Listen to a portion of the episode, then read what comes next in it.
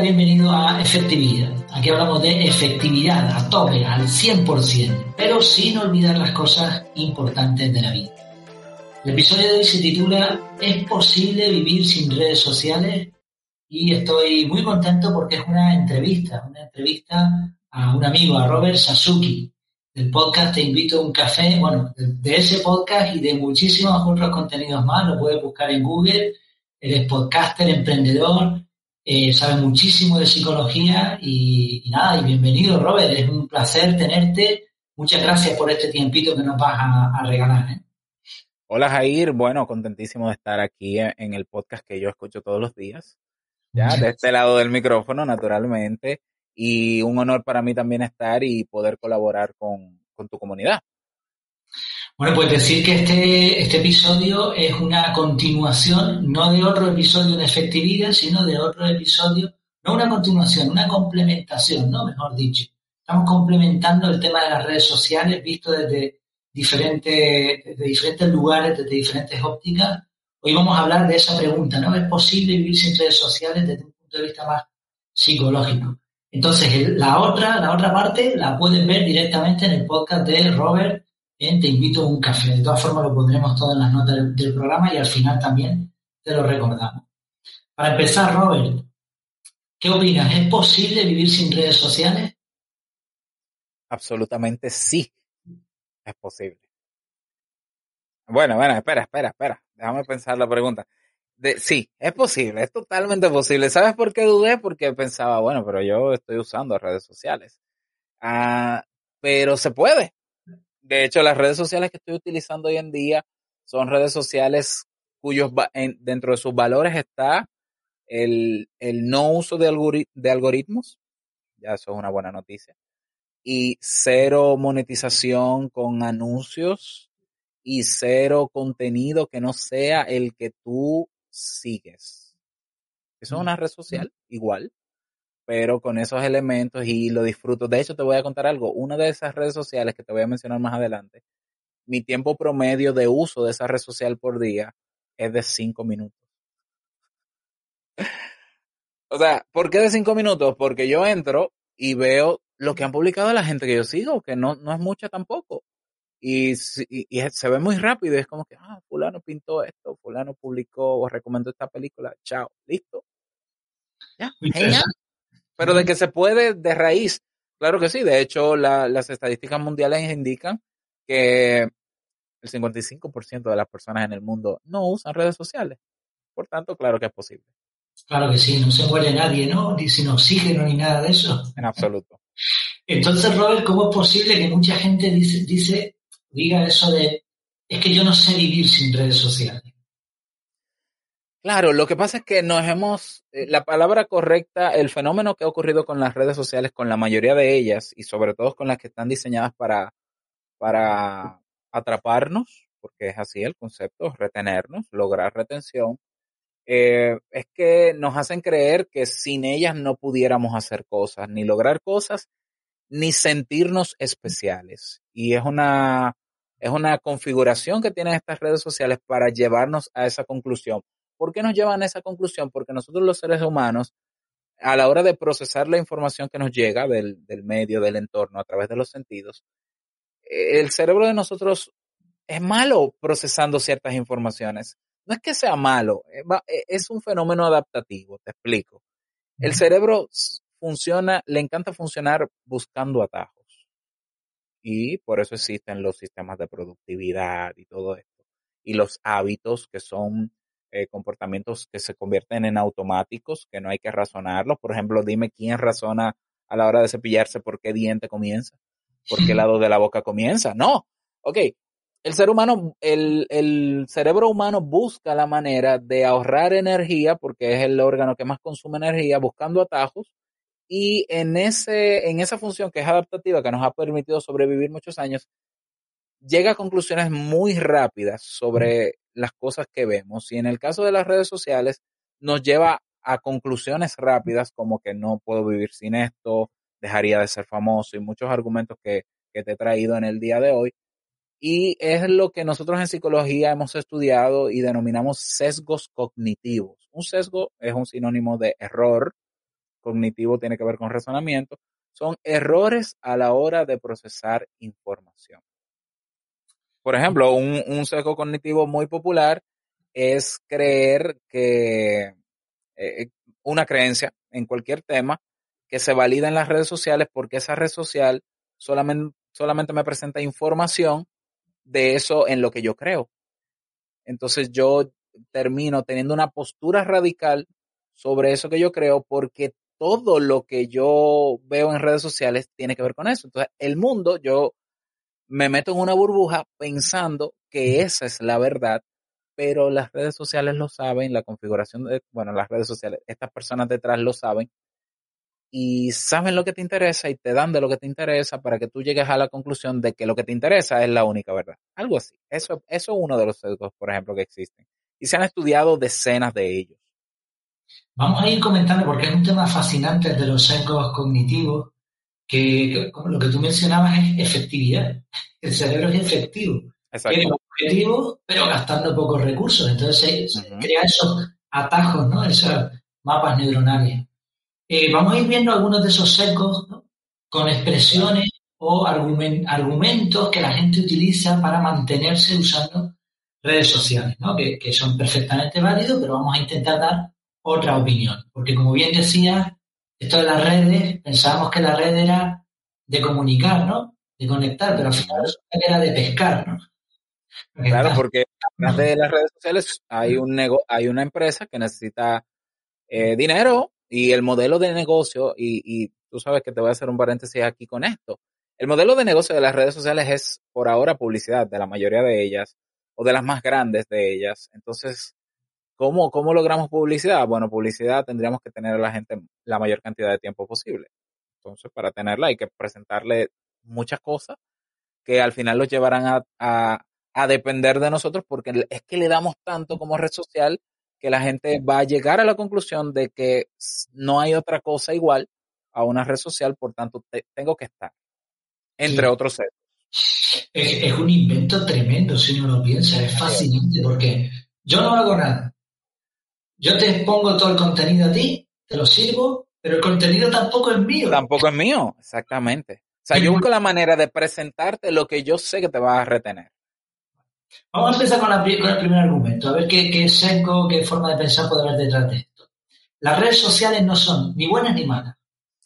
Este es uno de los argumentos más comunes a la hora de cuando estamos debatiendo sobre las redes sociales. A ver, si pensamos en, en, el aspecto técnico, bueno, eh, la, la, red social técnicamente que permite conectar a una persona con otra, eso no es malo. Es cierto, ahí no hay intención, ahí hay código. Ahora bien, las personas que están detrás no es que sean tampoco malas, es que la intención que tienen es satisfacer un modelo de negocio para que sea sostenible. Ok, hasta ahí todo sigue bien.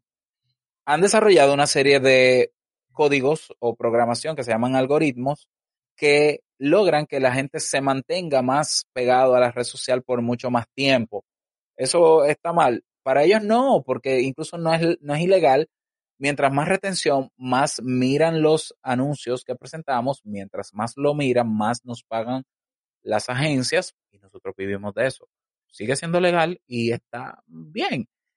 Pero hay un efecto colateral en las redes sociales que es la alteración del estado de ánimo, por ejemplo, y casi siempre a negativo, en la pérdida de tiempo que supone para una persona que se supone que siendo adulta debería también dedicar tiempo para trabajar, debería dedicar tiempo de calidad a sí mismo, a sus hijos, a su pareja, y la gente está metida dentro de la red social y ellos están conscientes de eso, pero como no es ilegal eh, y les mantiene su negocio, ellos quieren su dinero, por un lado, y en el caso de nosotros como consumidores, eso responde a un sesgo cognitivo que se llama la falacia de la verdad a medias. Claro, si nosotros pensamos constantemente de manera relativa todo, bueno, nada es bueno y nada es malo, porque es que lo bueno y lo malo tiene que ver con lo moral. Ya, entonces tú dices, bueno, pero, pero tomar cerveza es bueno o es malo. Vamos a ver, tomarte un vaso de cerveza se ha estudiado que no te va, no te va a matar. Bueno, pero la adicción al alcohol sí. Ah, bueno, pero sí, es cierto, o sea, a grosso modo, ni, ni son buenas ni son malas, pero hay una configuración intencional en las redes sociales que no es para que sean malas, sino para que tú seas el producto y tu atención sea el producto mientras yo gano dinero. Y el problema está en la intención. es la intención. ¿Para qué tú me quieres retener aquí? ¿Para que yo sea mejor persona? ¿Para que yo dedique más tiempo a mis hijos? ¿Para que yo me sienta mejor? ¿O para que tú hagas dinero? ¿La intención es mala? Claro que es mala. O sea, es buena para ellos. Al final el resultado, el efecto colateral en nosotros es malísimo y está demostrado científicamente y hay cada vez más estudios de, psicológicos que demuestran cómo las redes sociales nos afectan. Eso es un daño colateral malo frente a una intención que solo es buena para los dueños de esa plataforma. Sí. Es un dilema también. Sí, hay, hay varios, mm, varios libros y, documentales hablando del tema, que no estaría mal que, la gente se los viese si no los han visto ya, no los han leído. Uno de ellos es de Jaron Lanier. Eh, diez razones me parece que son para, para, para sacar tus redes sociales. Exacto, y este era de los que pertenecía a, los que formaron las redes sociales en el inicio, o sea, una persona autoridad. Vale, pero muy bien, todo eso que estás diciendo está perfecto, pero, pero todo el mundo usa redes sociales, Robert. Esa es otra, esa, es otra falacia. Eh, eso es, eh, se llama la muestra sesgada, es otra, otro error en la manera en cómo nosotros procesamos la información. La muestra sesgada es la tendencia que tenemos nosotros a que cuando vemos en nuestro entorno una cierta cantidad de personas utilizando redes sociales, llegamos a la conclusión y generalizamos de que entonces si de 10 personas de mi familia, 8 utilizan WhatsApp, entonces todo el mundo usa WhatsApp. O el 80% de la población usa WhatsApp. Porque e, e, es un cálculo rápido. Es como que si 8 de 10 es mi familia, entonces el 80% de la humanidad. Y hay personas que alegremente dan esos números sin saber la realidad. Eh, pero cuando tú te vas a los datos, hay una página de internet que te la voy a dar para que la dejes en, la, en las notas del episodio, te das cuenta, se llama eh, Nuestro Mundo en Datos, así mismo se llama en inglés. Te das cuenta de que todavía sigue siendo menos de la mitad de la humanidad que usa redes sociales. Hay países donde ni siquiera hay buena conectividad a internet, donde no se usan, no se puede usar redes sociales. Tú te vas a Cuba y en Cuba las personas están consumiendo contenido de alto valor con una data con una data, una data, perdón, muy limitada. Eh, qué sé yo, te irás a otros países todavía con menos capacidad económica, pero aún así hay países donde habiendo la, la la, el, potencial de utilizar redes sociales. Hay personas que no les interesa tener redes sociales. Tú y yo, o sea, cuando sacamos el Facebook, yo tuve la misma experiencia que tú, de que yo, yo saqué Facebook como por obligación. O sea, yo lo veía en el 2008 tan feo, tan, tan. Yo venía de High Five y High Five era una plataforma colorida y, y esto tan feo, con un, digo feo, tan, tan simple, un azul simplón. Bueno, eh, la realidad es que la mayoría de las personas en la humanidad no utilizan redes sociales. Ese es el dato real. Sí, sí, y muy interesante, ¿eh? porque más de la mitad es que, o sea, más de la mitad. No es todo el mundo, ¿no? mucho menos, ¿no? Todo lo contrario. Vamos a entrar en, en, materia porque nuestros argumentos realmente son fáciles, más o menos, de rebatir, pero vamos a entrar en emociones, ¿no? Evidentemente hablamos tanto tú como yo, ¿no? De este tema con total respeto, porque entendemos que hay personas que sufren, ¿no? Y que, entienden, ellos entienden que necesitan usar redes sociales y es respetable, ¿no? Por supuesto. De hecho, otro argumento es que hay personas que cuando ya se, se tienen que enfrentar a la cuestión, te dicen que sienten ansiedad cuando no están al tanto de lo que ocurre. Se refieren evidentemente a estar al tanto de lo que ellos ven en sus redes sociales. Eso les puede decir a estas personas. Eso responde a un conjunto de signos y síntomas que se ha estudiado y se ha denominado como el miedo a, así mismo, el síndrome de perderte de lo que está pasando. En inglés se llama el FOMO, el Fear of Missing Out. Y es una ansiedad generada eh, por no saber qué está pasando, por no saber qué está pasando en las redes sociales. es algo que se puede regular. La ansiedad, esa ansiedad se puede regular. Esa, ansiedad se ha generado y se mantiene porque las redes sociales nos han condicionado la conducta condicionada o el comportamiento condicionado habla de aquel comportamiento que ante un estímulo en particular, ya, lo voy a traducir, ¿no? Ante un estímulo particular aparece de manera automática. Me explico. Un estímulo condicionado son las notificaciones. Hay personas que pueden estar a las 3 de la mañana recostados durmiendo y escuchan esa notificación y abren los ojos y van a la pantalla y ven. Tal vez no responden, pero ven. Ese es un estímulo condicionado que hace que tú respondas automáticamente. Las notificaciones, tú tienes las notificaciones internas también dentro de la aplicación. Tú tienes los likes, son también estímulos condicionados. Eh, tú tienes los comentarios, son estímulos condicionados. Entonces, nosotros estamos ya tan, tan configurados automáticamente para responder a lo que nos ofrece esa red social que cuando no tiene esos activadores o esos estímulos, nos genera ansiedad porque estamos acostumbrados. Estamos acostumbrados. Hay otros autores que hablan de adicción conductual. Eh, yo todavía no, no quiero afirmar que podemos convertirnos en adictos a redes sociales, pero se está trabajando para incluirlo en el manual diagnóstico y estadístico. Ya la adicción al juego ya, ya está tipificada. Entonces, eh, ¿qué se puede hacer con esa ansiedad? Regularla. Se puede regular con ejercicios de relajación, con limitar el uso de las redes sociales hasta que esa, esa especie de síndrome de abstinencia por no estar en ellas vaya reduciéndose paulatinamente. Muy interesante, me ha llamado la atención. Eh, ¿no, ¿Tú personalmente crees que puede ser una adicción? Más allá de lo que diga el manual. Lo que pasa es que hay, hay dos tipos de... Sí, dime. He puesto en un compromiso, perdona, pero... pero no, no, no, no, no, para nada.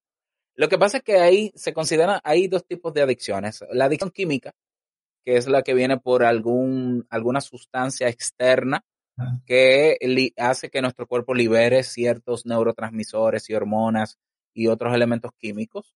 Esa es la, la adicción al alcohol, la adicción a, a las drogas, a la nicotina, son sustancias externas. Y está la adicción conductual, que realmente es más un hábito. Lo que pasa es que es un hábito que eh, genera malestar en la gente. ¿Por qué? Porque hay hábitos que no son muy saludables, pero que no nos generan tanto malestar. Por ejemplo, comerte ese rico pastel. Eh, realmente lo mejor sería no comer tanta azúcar, pero no te va a matar comerte un pedazo de pastel a menos que te excedas, ¿no? Entonces, la adicción conductual es más un hábito un hábito que lamentablemente se le considera adicción porque afecta algún área de tu vida. Es decir, la variable para que se pueda decir que es una adicción es que altera algún área de tu vida, o el área personal, o el área social, o el área laboral, etc.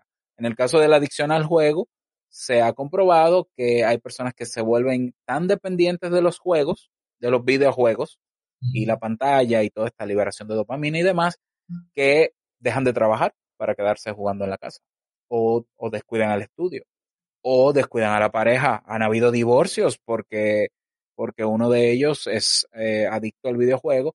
Entonces ya ahí sí se considera adicción. Eh, entendido perfectamente. Muy... Pero déjame decirte que no es que estamos tan lejos con las redes sociales porque yo he conocido casos de parejas que se separan porque uno de los dos no se despega del WhatsApp. Sí, ¿no? Y, me consta cuando estuve estudiando esto un poco, ¿no? Desde, el punto de vista de alguien no profesional, ni mucho menos, que, hay clínicas y hay especialistas que se están dedicando a, quitarle ese hábito, ¿no? Se puede llamar, pues, técnicamente tendrá, ¿no? Como lo has explicado muy bien, una categoría. Absolutamente, absolutamente. Pero sí, sí, tiene, tiene su peligro. Vale, otras personas más ya eh, índole local, digamos, ¿no? Te dicen, bueno, pero es que vas a perderte lo que ocurre en tu país, en el mundo. Quizás me añadiría, a lo mejor me voy a perder lo que está ocurriendo con mi familia también, con mis amigos. Claro, eso es una técnica, bueno, e, es una herramienta para el marketing y es un fenómeno que se da en nuestro cerebro que es el anclaje. El anclaje es que nosotros cuando entendemos que hay un recurso o un elemento externo que nos suple de ciertas necesidades, nosotros llegamos a la conclusión de que ese es el recurso. O sea, de que no hay otro, de que ese es. Y el marketing utiliza el fenómeno del anclaje para hacernos dependientes o para, para decirlo en términos mercadológicos, para retener al cliente y hacernos clientes para toda la vida. Entonces, eh, cuando te dicen, por ejemplo, eh, te asocian un refresco de cola, por decirlo así, ¿no? Con la felicidad y el bienestar. Entonces tú llegas a la conclusión en algún momento, quizás de manera subliminal, de que cuando estamos alegres en familia o disfrutando de una pizza o algún alimento esto de comida rápida, un refresco de cola. Lo mismo, necesito comunicarme rápido porque tengo una emergencia. Antes las emergencias nosotros llamábamos por teléfono. Ahora llamamos por WhatsApp. Y yo digo, pero ¿por qué me llamas por WhatsApp si la calidad es malísima? Y me puedes llamar por teléfono. No, pero es que esto es rápido, pero tan rápido como el teléfono. E, es anclaje. Y entonces eh, es otro fenómeno que también ellos conocen, porque si lo conozco yo, que soy un psicólogo y no trabajo en una red social, no lo conocerán ellos que tienen equipos también de psicólogos que se han encargado de suplirnos de recursos dentro de las redes sociales y de funciones que nosotros entendemos que sin eso no podemos vivir. Como hay personas que de hecho piensan que no podemos vivir y bueno, es parte de lo que estamos hablando hoy. Sí. Sí, de hecho, en algunos de los documentales que, pondremos en las notas del programa, ¿no? de, los libros, eh, mencionan que algunas de las técnicas que se utilizan en, ciertas redes sociales eh, están inspiradas en el juego de azar, en los casinos, lo que llamamos aquí las máquinas tragaperras. Exactamente. Sí, o sea, que está estudiado, que no es una casualidad, que no se puso eso ahí, el, arrastre o la campanita, eso no está así porque alguien dice, ah, vamos a poner esto así. No, no, hay una razón detrás. Bueno, eh, hemos visto un poco desde el punto de vista de, las personas que utilizan redes sociales, pero también hay, utilizan redes sociales de forma personal, para comunicarse, etcétera, pero también hay, hay usuarios como, como tú y como yo hemos sido, que las utilizamos para difundir contenidos, ¿no? Una forma un poquito más profesional, digamos. Y hay quien cree, sobre todo en sus inicios, que eh, con una red social se puede convertir en influencer. Influencer. famoso. ¿Qué, nos puedes decir? ¿Qué, ¿Cuál es tu experiencia? ¿Qué, se esconde detrás de, qué seco puede haber ahí detrás? Bueno, eh, lo, rápidamente aclarar que toda persona que puede hacer una recomendación de lo que sea y otra persona hacerle caso es un influencer. Todos tenemos la capacidad de ser influenciadores, porque ¿qué es un influenciador? Es una persona que eh, con sus palabras nos persuade de lograr algo, hacer algo, consumir algo, y todos nosotros hemos sido influenciados por alguien. O sea que lo que pasa es que es un término que se está explotando mercadológicamente y yo creo que ya está lo suficientemente quemado como para usar otro, pero está bien. A, ver, la realidad es que en las redes sociales, en, si quieres hacer marca personal, te ayuda a tener lo que llamamos presencia de marca. Hasta ahí todo bien. ¿Por qué? Porque tú dices, bueno, yo voy a estar en esa red social para compartir mis contenidos, pero esos contenidos van a estar centralizados, por ejemplo, en mi página web y la gente va a tener que salir con un clic de esa red social a mi página web hasta ahí me parece bien porque el, la red social se utiliza como medio social, como un medio para atraer personas. Sin embargo, hay una, un heurístico, bueno, hay una falacia que se llama la falacia de, del centro de atención, donde las redes sociales nos han colocado una serie de elementos dentro para hacernos sentir el centro de atención de la red social. Y ahí está el fenómeno de que tú no tienes, por ejemplo, en una red social como Instagram, tú no tienes amigos, tú tienes seguidores. ¿Te entiendes? Tú tienes seguidores. Sí, es que a ver, a ver, por sí, al final tú dices como que, wow, o sea, yo, yo no soy, yo no soy reconocido en nada, yo no he hecho nada, yo simplemente, y ya tengo seguidores los me gustan también hacen que tú eh, tengas un chute de, dopamina porque tú te sientes especial cuando publicas esa foto y en menos de cinco minutos ya tú tienes reacciones a eso. El problema es que nosotros, nuestro cerebro llega a la conclusión, viendo esos elementos y aprovechándolos, de que somos más especial que otro grupo de personas, estamos por encima y por tanto, imagínate, si tú tienes seguidores es porque tú eres qué? Sea, el que tiene seguidores es porque está en, en la jerarquía humana por encima de sus seguidores. Entonces, tú te haces, te haces sentir mucho más especial y quién no quiere sentir esa atención, quién no quiere sentirse especial. Y hay personas que han puesto su, su valía, que tiene que ver con la autoestima, eh, su valoración propia incluso, dependiendo de la red social y de esos botones de seguidores, de ese número de seguidores y de ese número de likes y de comentarios y de atención que yo despierto cuando publico algo, hasta el punto, y fíjate que, que es tan grave ese sesgo cognitivo, que hay personas, esas, esas mismas personas que se creen más especiales porque tienen seguidores, te miden a ti por la cantidad de seguidores. O sea, yo he tenido personas que van a mi Instagram y me escriben. Yo estuve en tu, Instagram, ya no lo tengo el Instagram, lo cambié. O sea, le puse el nombre de, de, de Kaizen. Eh, pero yo estuve en tu Instagram y yo veo que tú has ganado premio y todo, pero tú solamente tienes dos mil seguidores. es como diciendo, tú no deberías ser tan especial porque no tienes tantos seguidores. Y yo le dicho, bueno, yo no tengo tantos seguidores porque yo no soy un gurú, ni soy un genio. O sea, yo no soy una gente que me interesa tener seguidores. Yo tengo amigos, tengo comunidad. Eh, yo le llamo de otra manera. No tengo seguidores. Pero de verdad, yo, yo te aseguro que hay personas que, que te valoran a ti, te están valorando y te están midiendo. Y es triste por el número de seguidores. Eso quiere decir entonces que si esa es la realidad de que la gente te está midiendo por el número de seguidores, es una excelente justificación para estar y tener seguidores. Todo lo contrario. Nosotros tenemos que demostrar con lo que podemos crear y con el aporte que podemos hacer al mundo a través de los recursos tecnológicos, que tú no necesitas millones de seguidores si puedes impactar la vida de por lo menos una persona a la vez de a poquito. Sí, totalmente. Y, y estamos siendo, mm, ¿cómo decirlo? Estamos siendo buenos porque estamos dando por sentado de que esos seguidores y toda esa interacción es real. Porque también hay que, hay, habría que añadir que en las redes sociales hay muchas triquiñuelas que claro todos los perfiles que quieras, que hay bots, que hay automatismos y que, o sea, vamos a ver, hasta las eh, opiniones de Amazon se ha descubierto que hay no sé qué porcentaje, prácticamente el 60% me parece que era, son falsas. Sí. Estamos siendo buenos, ¿no? Dando por sentado. No, no, mira, hay un documental que, que vamos a dejar el enlace en las notas que se llama Fake, Fake, Fake, Fake Famous Famosos falsos. Acaba de salir en HBO, en el HBO Max, creo que se llama, que es digital, hace una semana. Eh, falsos famosos, donde justamente una agencia publicitaria, que de hecho también hay un documental, un video que se hizo en España de una agencia publicitaria que creó un falso influencer. Bueno, es un documental muy parecido y tú lloras viendo cómo, cómo esta gente se le crea todo un perfil, se le compran seguidores, yo siempre lo he dicho, todos los números que tú puedes ver en un perfil social, todo eso es manipulable. O sea, no, no es, no necesariamente son seguidores genuinos.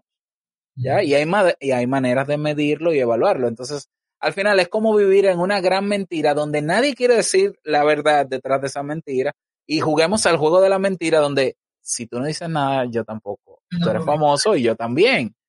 Es una tontería. Es, es una burbuja. ¿Qué es eso?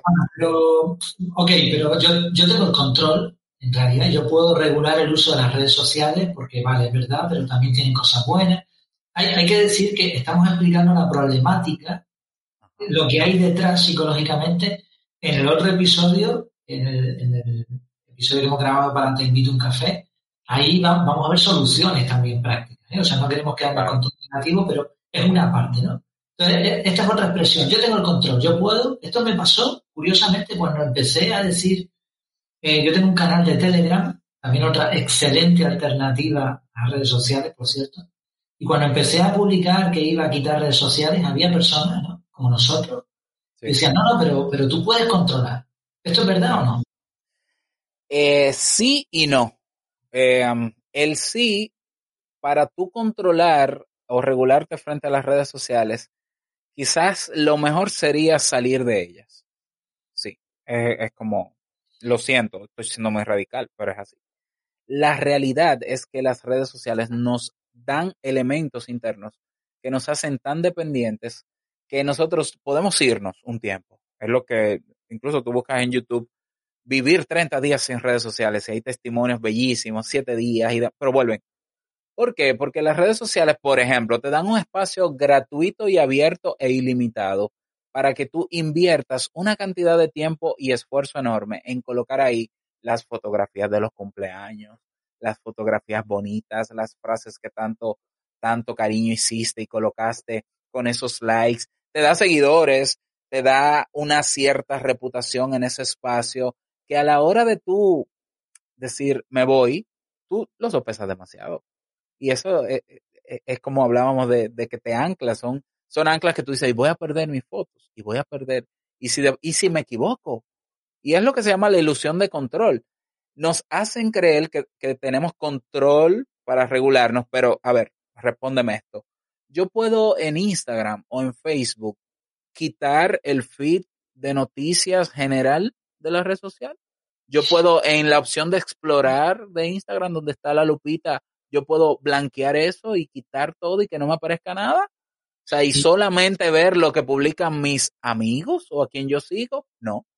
Yo puedo quitar las notificaciones de la pantalla, sí, las de la pantalla sí, pero no puedo quitar las internas. O sea, yo puedo, quitar, yo puedo bloquear la notificación interna de que cuando alguien le da me gusta a mi publicación no me aparezca, porque el, que, el hecho de que me aparezca es un estímulo condicionado que me va a generar ansiedad y yo voy a ir a ver quién me dio me gusta, incluso voy a explorar su perfil y en eso se nos va el tiempo. ¿Yo puedo quitarla? No puedo quitarla. Incluso hay, redes sociales que ni siquiera te dan la opción de eliminar tu cuenta. Tienen una opción que se llama desactívala. ¿Sabes por qué? porque ellos saben que tarde o temprano vas a volver.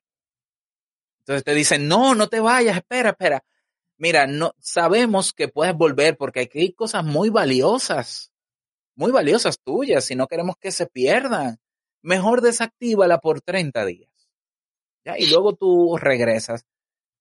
Al final, ¿qué tanto control tenemos? Mm, no es que no se tenga, pero, pero hay que, eh, tendríamos que ser muy radical para nosotros decir, no, no, sí. O la otra opción que yo te propongo es que utilices entonces una red social o redes sociales que te permitan irte, que tú puedas regular todo eso que no se regula en estas redes sociales adictivas.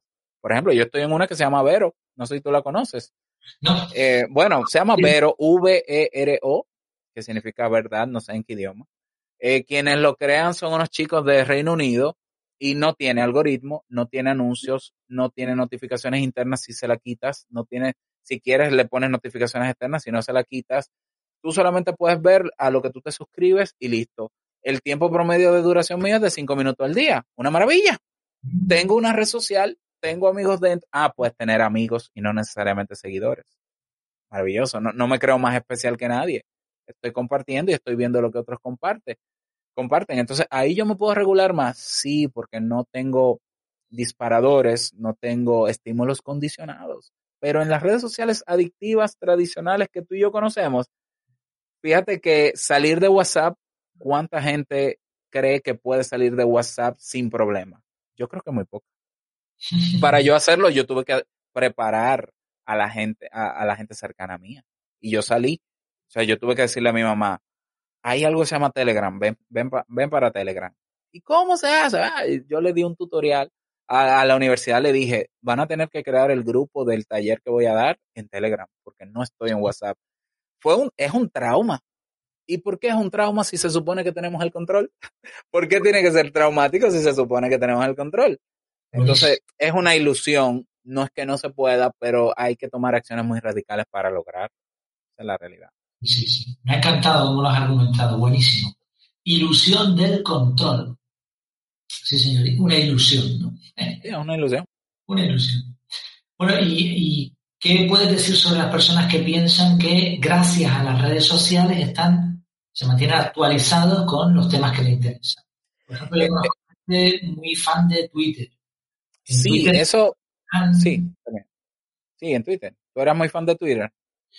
Eh, yo llegué a hacerme alguna lista de Twitter y no sé, a ver, yo tengo mi opinión, ¿no? Que creo que no es la mejor forma, como, como estuvimos hablando antes, ¿no? Pero sé que aparte de eso también hay sengo detrás de ese tema. Claro, la realidad es que eh, las redes sociales te encuentras de todo tipo de información, la que te gusta y la que no. Sin embargo, sin embargo, la red social siempre te va a mostrar más de lo que te gusta, de lo que te interesa y de lo que con lo que afín a tus valores y creencias, porque si no, entonces tú no te, no te mantienes dentro. Si tú estás en contra del terrorismo y cada vez que abres tu Instagram, tu Facebook, tu Twitter, ves cosas de terrorismo, no vas a querer estar ahí. Por tanto, la red social, de hecho, la mayoría de esas redes sociales, cuando tú abres un perfil nuevo, lo primero que te pregunta es, ¿qué temas te interesan? Oh, no es magia. O sea, tú dices, ah, a mí me interesan temas de psicología, a mí me interesan temas de deporte, temas de... Perfecto, gracias, no, sigue tu camino, ven, disfrútala. Pero te va a comenzar a mostrar contenido afín y eh, eso nos lleva al sesgo de confirmación, que es uno de los sesgos más explotados en estas plataformas, que es, yo te voy a dar lo, lo, que a ti te gusta, te voy a dar también de lo que no te gusta, pero eso que no te gusta te va a ayudar a mantener la creencia que tú tienes sobre eso. Y, por ejemplo, yo soy una persona que, pongo el ejemplo de que yo me considero una persona eh, liberal, ¿verdad? De alguna manera la red social se da cuenta de que yo tengo ese tipo de pensamientos y creencias porque lo que yo publico más lo que yo consumo, es decir, donde yo pongo el ojo mucho tiempo, dicen, mmm, a esta persona le interesan los temas liberales. Bueno, pues viene un, como pasó justamente, viene un gobierno que está en campaña o un partido que está en campaña y dice, no, nos vamos a nosotros atacar esa creencia o vamos a reforzar esa creencia para que esa persona no pueda ser crítica ante una opinión diferente a la que tiene, sea radical en su postura y termine votando por nosotros. Ya pasó, pasó con Cambridge Analytica y lo de las elecciones de Estados Unidos. Entonces, al final, tú entiendes que te mantienes informado, pero la realidad es que tú te mantienes en una burbuja de información que es la que es afín a la tuya. Y eso es peligroso, porque es peligroso tú dirás, pero es que a mí no me, yo no voy a consumir algo que no me interesa, pero es que necesitas consumir cosas que no te interesan también. Tú necesitas escuchar opiniones disidentes y diferentes a la tuya porque necesitas tú llegar a la conclusión a través del pensamiento crítico de si reafirmar lo que yo creo o modificarlo. Ya, porque también nos han hecho creer que es que lo, y esto es un tema de, de educación universal, al ser humano se le cría con la idea de que tú tienes que ser firme y estable en tus ideas, firme y estable en tus valores y principios. Claro que no, el ser humano es cambiante y yo los valores que tuve hace 10 años no pueden ser los mismos de ahora. Ya, entonces como nosotros creemos que tenemos que ser firmes, siempre vamos a estar apegados a la creencia religiosa que tenemos, al valor, a los principios que tenemos, aunque nos lleven a ser radicales hasta el punto de armar una huelga y salir a, matar gente eh, en honor a eso que creo como efectivamente ha pasado. Y por eso es que las redes sociales, estas adictivas, se está legislando en Estados Unidos y se le está culpando directamente de muchísimos actos eh, vandálicos por potenciar ese pensamiento radical en la gente. Por tanto, la realidad es que en las redes sociales no es que te ayuden a mantenerte actualizado, todo lo contrario, te mantienen más desinformado porque la mayoría de la información que vas a consumir tú no la validas, por tanto puede ser falsa. Y está lleno de noticias falsas. Y no reguladas. Y, a ellos les interesa que no esté regulado. Sí, además parece ser que el algoritmo eh, tiene una tendencia a premiar el contenido falso. Eh, sí, porque el contenido falso llama más la atención y despierta, hace que la gente se dure más tiempo ahí, socialice sobre eso porque es controversial y eso le genera atención para la publicidad. Es una maravilla. Por eso existe la prensa amarillista, por lo mismo, la publicidad es la culpable, porque de eso, de eso se sostienen esos desgraciados. Bueno, este me llamó la, atención cuando preparamos el guion, ¿no? Tú me pasaste algunos secos que, estaban detrás de, de una forma de pensar. Este me llamó mucho la atención porque yo no lo he escuchado, pero se ve que sí, ya nos dirás tú, ¿no? Las redes sociales me han ayudado a ser mejor persona. ¿Hay gente que dice esto? Sí, hay personas que entienden que, que su, o que su vida está mejor y eso también responde a, la, a, la, falacia del centro de atención de que como ahora yo tengo seguidores y likes, esa atención que quizás yo siempre he querido, que todos necesitamos atención, yo la tengo y por eso se sienten mejor personas, porque entienden que tienen comunidad y pueden compartir, brillar, ser el centro de atención, ayudar, etcétera. Todo ese altruismo muy bonito, claro que sí, lo sienten así y no dudo que sea así, la falacia, el sesgo, no es una falacia, el sesgo de la, del punto ciego es, eh, se explica muy bien con el ejemplo de, de cuando tú estás en tu vehículo conduciendo, que tú puedes ver, tú tienes dos, eh, tú tienes un espejo retrovisor en el centro, que tú puedes ver perfectamente quién está justamente detrás de ti, de manera objetiva. Y tú tienes, claro, tienes el cristal delante, que puedes ver exactamente y de manera objetiva quién está delante. Pero en los retrovisores que están a los lados, hay un punto ciego donde tú no puedes ver qué vehículo está a tu lado. Es lo mismo que pasa con nosotros, de que nosotros entendemos que las redes sociales han mejorado un aspecto de tu vida, pero, o oh, coincidencia, esa persona que puede estar diciendo que ha mejorado un aspecto de su vida, quizás está perdiendo su relación de pareja por estar enganchada en la red social o no le está dedicando tiempo. Ese tiempo de atención que me da a mí la red social y que me hace sentir especial, lo estoy quitando de mi tiempo de calidad a mis hijos. Por tanto, una cosa es lo que tú ves como persona, es como el tema de la autodefinición. Nosotros en psicología decimos, tú no puedes autodefinirte tú. Al final, quien te define es el otro. Entonces, si yo le preguntara a tus hijos, si yo le preguntara a tu pareja, ¿esta persona realmente es mejor porque usa redes sociales? Probablemente me digan todo lo contrario.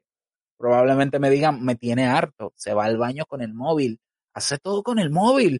O sea, es como si tuviera otra vida. Se comporta haciendo unas poses rarísimas cuando aquí en la casa sabemos quién es lo es. Ese es el sesgo de punto ciego. Yo creo que estoy mejor en ellas. Pregúntale a los otros. Muy bien, o sea, al final, al final, al final no tiene sentido, y de verdad lo puedes calcular en términos de efectividad, no tiene sentido que tú te pases el día publicando en redes sociales e interactuando y tengas una vida efectiva o productiva. ¿Cómo? Yo a veces lo, lo pienso con amigos que, que, dicen que son emprendedores y yo digo que dicen porque tú nunca ves el proyecto que tienen, tú solamente lo ves moviéndose en las redes sociales. Tú dices, es imposible. Ahora hay una, una red social nueva que se llama Clubhouse, que la gente, que ya me dio señales de problema porque la gente dice, me he enganchado. Y yo digo, oh Dios mío, cuando algo te engancha es un problema. ¿Y qué hace la gente? Se está pasando tres y cuatro horas hablando en Clubhouse. Y yo digo, es imposible que tú estés emprendiendo y es imposible que tú estés dedicando tiempo de calidad a otra área. ¿Por qué? Porque el tiempo diario es finito. Claro.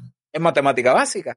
Si tú duras cuatro horas en una plataforma como Clubhouse hablando, esas cuatro horas pudiste aprovecharla para hacer otras actividades. ¿Cómo puede ser que estés mejor?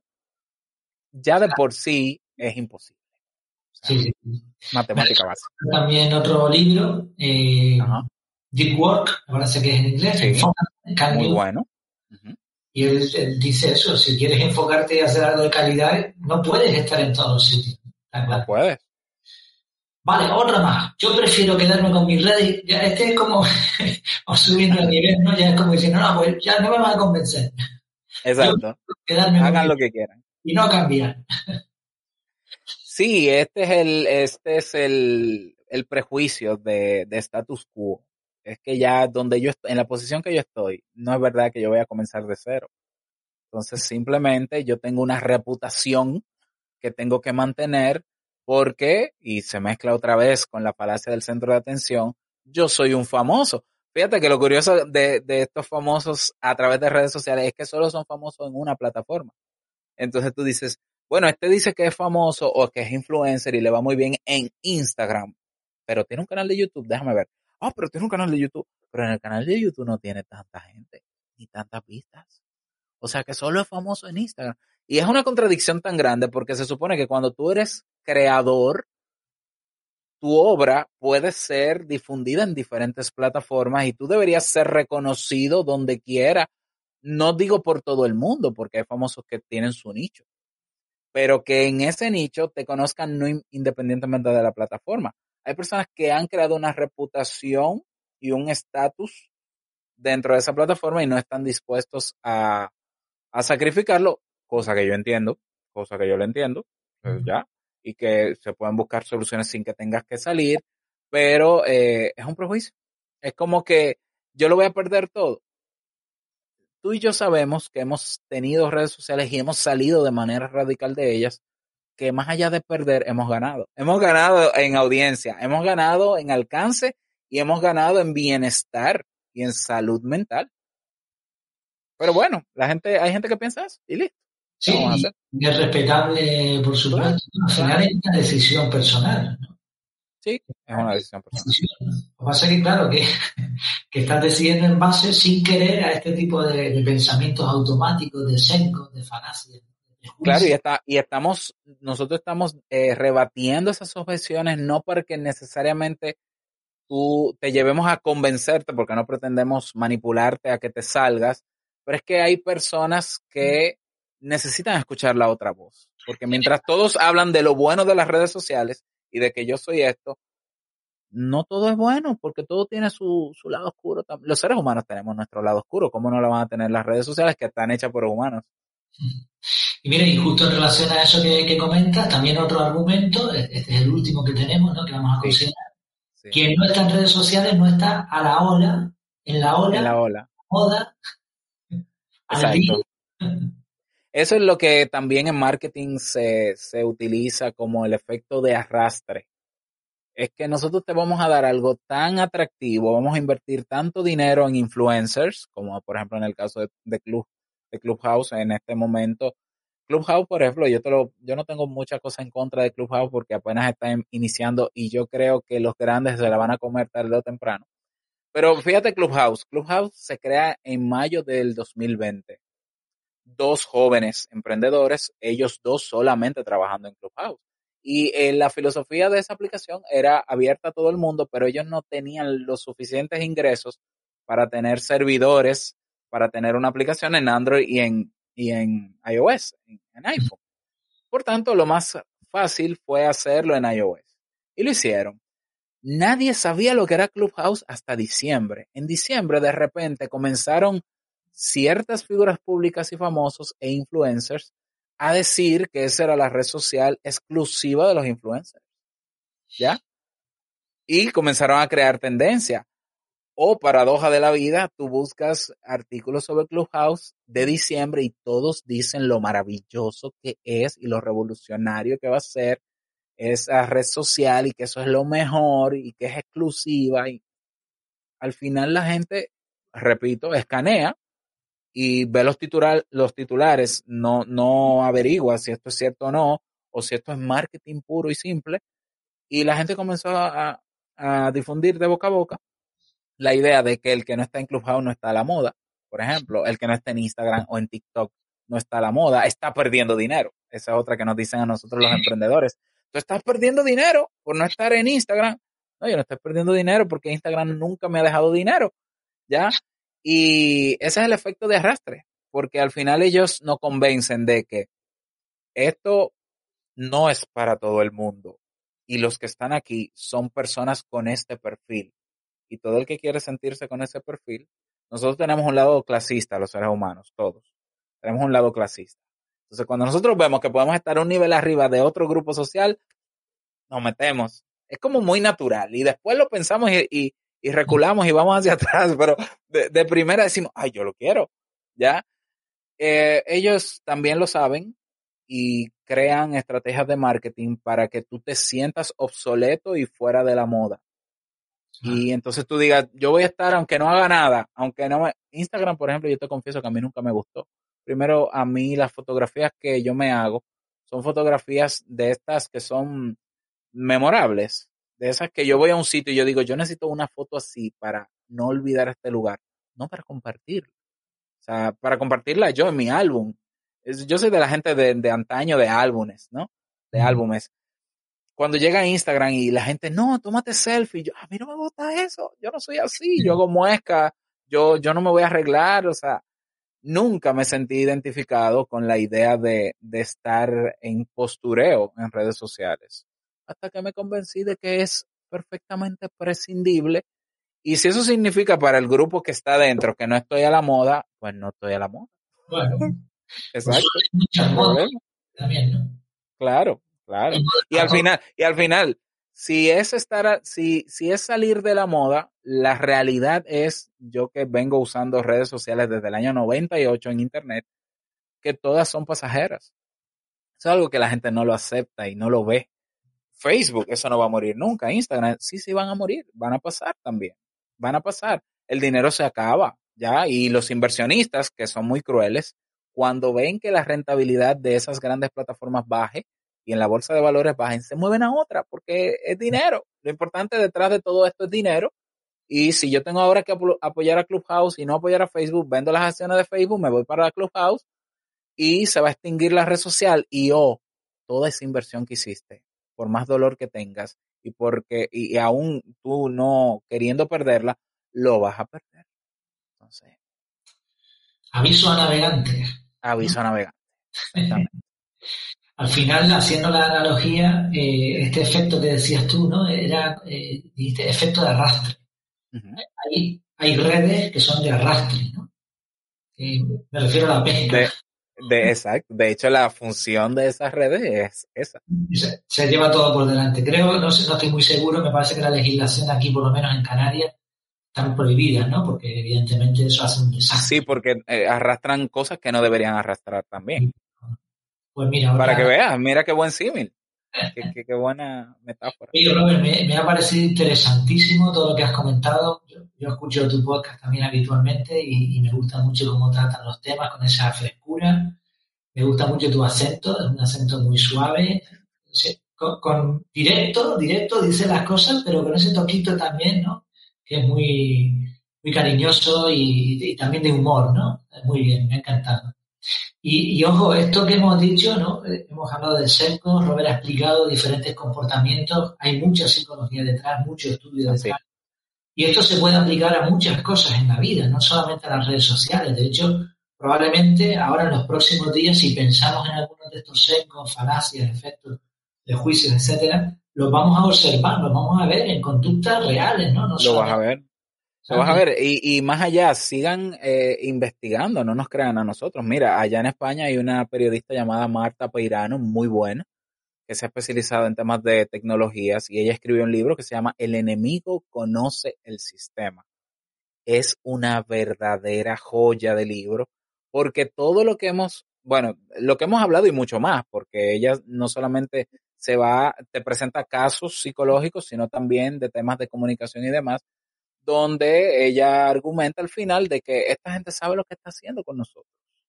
Lo sabe. Como la publicidad se ha encargado desde los años 40 de estudiar a fondo el cómo reacciona el ser humano de la manera más automática posible para que consuma incluso hasta lo que le mate.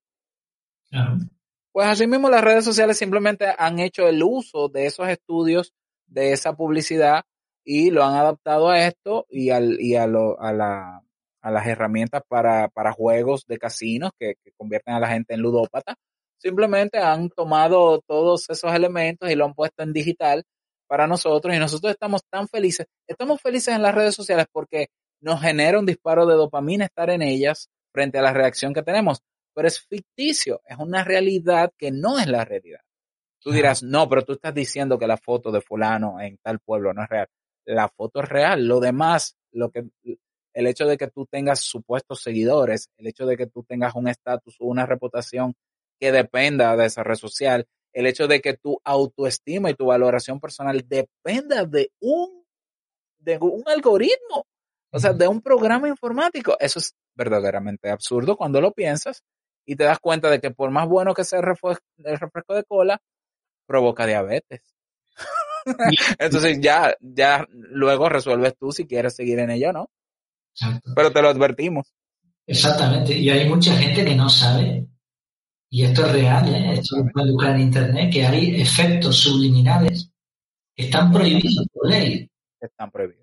Porque atacan ciertos mecanismos del cerebro que no es que te obliguen a hacer algo, pero sí juegan contigo de la manera que tienes pocas opciones. O sea, esto... Mira, en China está prohibido el bucle, se llama bucle infinito. Bucle infinito, es que se llama. E, esta, este fenómeno de, de tú bajar el dedo en la red social para que se actualice y te muestre más contenido. sí, eh, pero eso se llama, bueno, ah, e, es ese fenómeno cuando tú bajas el dedo que te aparece más información. Eso está prohibido en las redes sociales de China. Eh, creo que hay otro país también que lo está estudiando porque eso engancha, eso genera ese condicionamiento. Que ese, esa es la misma palanca que usan las máquinas tragaperras que alimentan lo que en psicología llamamos el, la respuesta variable. tú entras la primera vez a la red social, ves algo que te gusta, pero de repente ves algo que no te gusta y como lo que quieres es ver lo que te gusta, jalas, jalas el, el palo de la tragaperra hasta que te muestre lo que te gusta, pero no te lo muestra, pero tú vuelves y jalas hasta que te lo muestra y te llena de likes y es, es lo más adictivo que existe. O sea, si ya la ludopatía es una enfermedad, es un trastorno. Si ya la adicción, la, la, la ludopatía que es la adicción al juego de apuestas al gambling.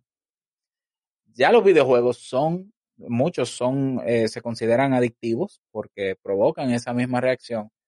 Vamos a llegar ya, estamos a punto de dos o tres investigaciones que confirmen lo que estamos viendo, evidentemente, eh, depresiones, suicidios, porque una persona, mira, yo acabo de ver una noticia de una jovencita que se quitó la vida siendo adolescente, tenía muchos seguidores en TikTok pero ella se dio cuenta que las, los últimos videos que ella publicaba estaban teniendo menos alcance.